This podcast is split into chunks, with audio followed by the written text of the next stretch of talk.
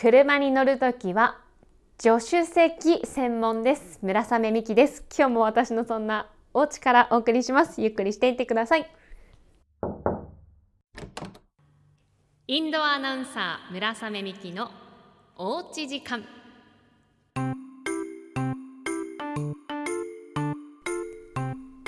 運転免許は持ってるんですが完全なペーパードライバーです。取得してからは回2回行動は運転しましたけれどもちょっとね苦手なんです。センスもあんまりないので、えー、今はもう完全なペーパードライバーになっています。そんな話は置いといて、えー、前回からの続きになります皆さんにポッドキャストを聞いてる時に右側に何が見えますかっていう質問をしたところたくさんいただきまして、えー、前回はお家で聞いている方編としてお送りしました。で今回はねお家以外の方をご紹介していきたいんですけれどもその前にあのー、コーヒーメーカーがなんかおかしなことになったっていう話してたじゃないですか。原因が分かりましてさっきよく見たらねこういうことしちゃいけないんだと思ってあのー、わかりますか？今。コーヒー出てきてるの。音で。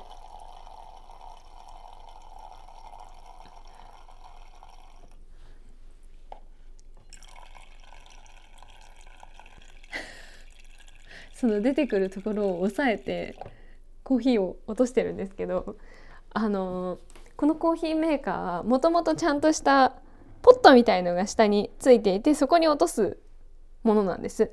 ただちょっと今日ポットを違うことで使っていたのでなんか直接ここにマグカップ置いたら落ちるかなと思ってやったんですけどあのポットじゃないと落ちないんですね。なんか留め具みたいのが上に上がる仕組みになっていてポットを置いた時に。でそうすると出てくるだから今コップを置いただけではその線が開かないのでずっと上に全部溜まってる状態で一滴も落ちてこないっていうなんかすごい濃いコーヒーになってそうな感じがしますね。これで多分全部落ちてくると思う。すごい新しい。やっぱ普段やらないことはやるもんじゃないですね。でもこれで無事によかった壊れたわけではなかったです。ということで入れたてのコーヒーとともに。知らなかったね。でもあのポットじゃないとダメなんだ。えー、っとお家以外の方バリメロさんです。ありがとうございます。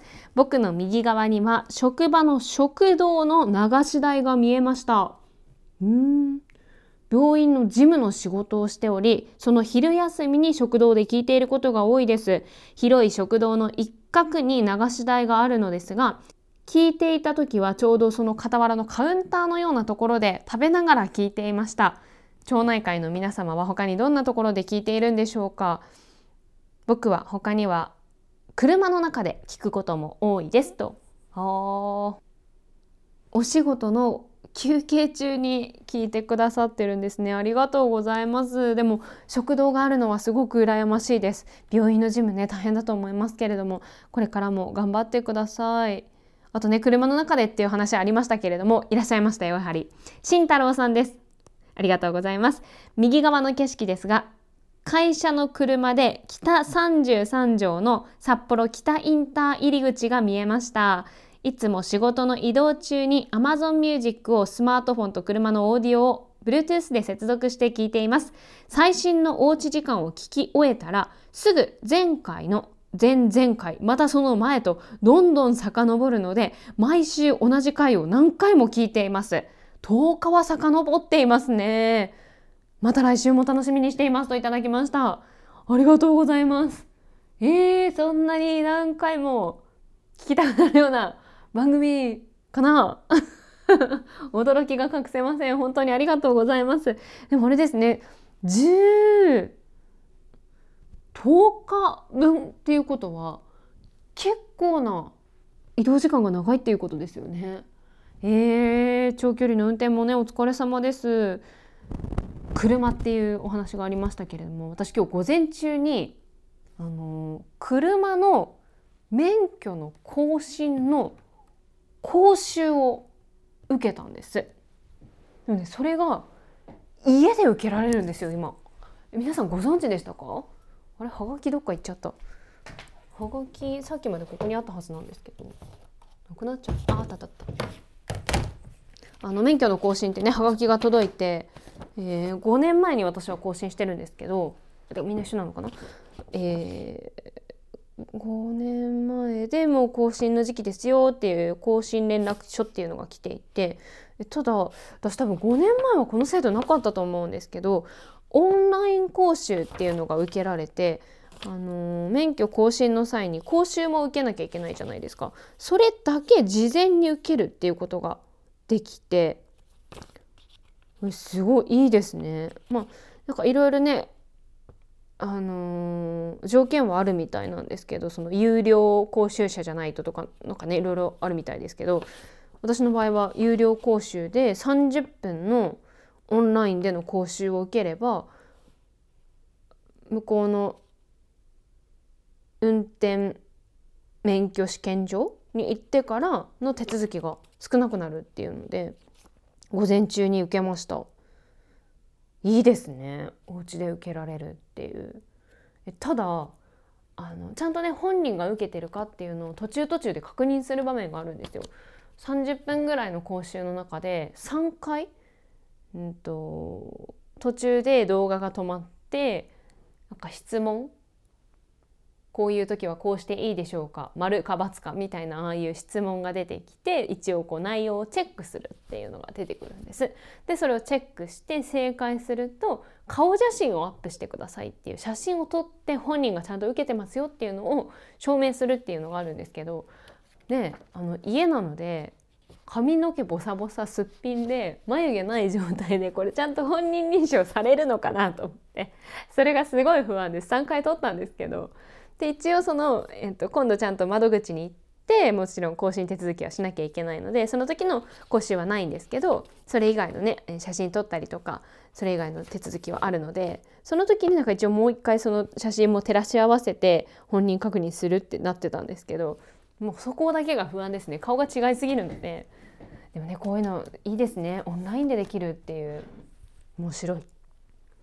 今までは多分全部行かないとできなかったものが、まあ、自宅でまず講習を受けてあとはその免許センターに行った時は申請書書いて適正検査して写真撮って発行っていう。1工程少なくなるっていうのねありがたいです。皆さんはオンライン講習受けたことがありますか？私は初めてでした。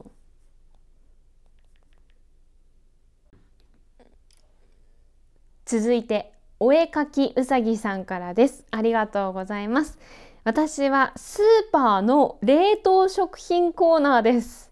へえー、いつも料理中や通勤時の車の中などで聞いていますが最近はスーパーの買い物中に聞くことが多い気がします。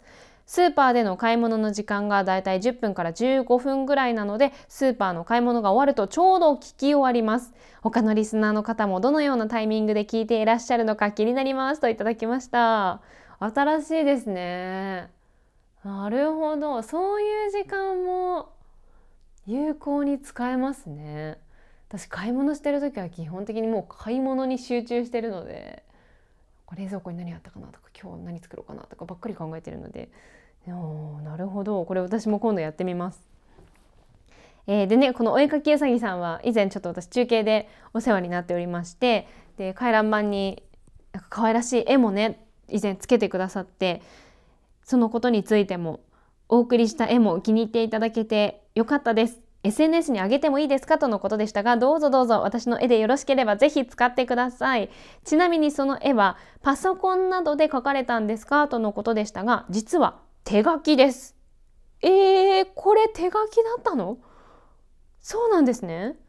正確に言えば紙に絵を描き、携帯で読み取り、画像データ化しています。色塗りだけ携帯のアプリを使っています。絵を描くツールを持っておらず、携帯でも指先を使って描こうと思えば描けるのですが、不器用なので、紙に描くように滑らかに描くことができず、ちょっと手間のかかる手順を踏んでいます。そうだったんですね。そんなに丁寧に描いてくださってありがとうございます。もっと気軽に絵を描けるようにしたいのでもうすぐクリスマスですし旦那さんに携帯で絵を描けるタッチペンか iPad を買ってほしいとお願いしようと思っています。といただきました。あーそうですよね。もうプレゼントの時期だ。皆さんはもちろん送るでもいいですしもらうでもいいですし自分用にでもいいですけどもクリスマスってプレゼント用意する派ですか？いやー素敵ですねご夫婦。いいクリスマスも過ごしてください。あのー、プレゼントって話があったんですけどもバリメロさんから以前村雨さんの似顔絵付きの名刺はたくさん配れていますか？何かの機会にプレゼントとかあったら嬉しいですっていう回覧板をいただいてたんです。この番組の名刺を作ったっていうお話を以前してるんですけれどもあのね全然配れてないんです。なんて言ったって外に出ないから配る機会がないんですよ。どっかのお店に置いてもらうとかも考えたんですけど私外に出ないからちょっとねでもいやいるかいらないかって聞くの怖いから聞かないでプレゼント企画やってみようかなって今漠然と考えてます。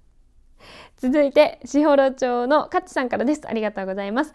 おうち時間を聞いている時の景色自分は畑です。うん。地元の農家で仕事をしていてお昼休みにおうち時間を聞くことが多く周りはじゃがいもの畑だったりビートの畑だったりです。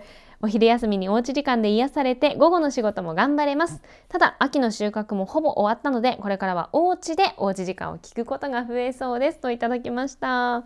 そっかそうだったんですね。畑での作業お疲れ様でした。もうねきっと霜が降りて雪が積もる時期ですから畑の作業は一旦お休みですね。でもねきっと違うお仕事があると思うのでそちらも頑張っていただきながらまたお家で聞いていただけたら嬉しいです。続いてベイルさん。って今まで読んでしまってたんですけどあのー、おうち時間ではベイルさんと読んでいただきましたが実はバレですと。いただきました。ごめんなさい。間違えていて申し訳ない。VALE で私ずっとあの英語のベイル合ってる？これ。谷谷底の谷？ってベイルって言いますよね。私それだと思ってたんですよ。なんか川谷さんとか谷口さんとかそういう方が 英語にしてベイルって言ってるのかなと思ってベイルって読んでたんですけどバレ。ね知らなくて調べたらスペイン語でバレってなんか OK とか了解みたいな意味があるみたいでスペイン語だったのかな由来は。バレさんごめんなさい読み方間違えていて申し訳ない。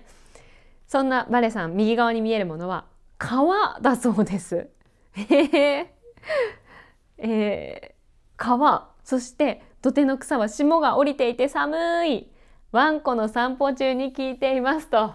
なるほど。釣りしながら聞いてるのかと思いました最初。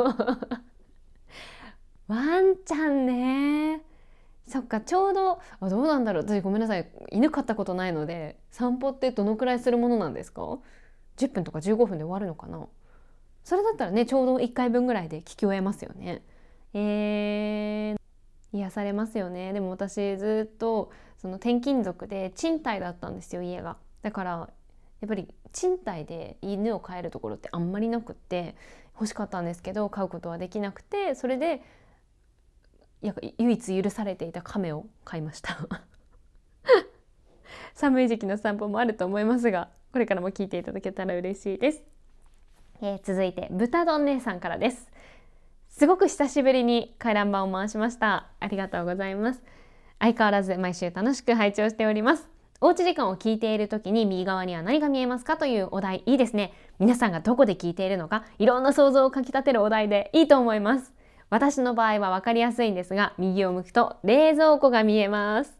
右側キッチンなんですね。えただこの後です。あとは校舎やグラウンドが見える時もあります。皆さんはどこで聞いているんでしょうか。私も気になります。校舎やグラウンドが見えるタイミングっていつ？いや豚丼姉さんがおいくつなのか全くわからないのでなんだろう。なんかスポーツのクラブに所属していて学校に行く機会がなんか練習で行く。その時にアップしながら聞いてるとか。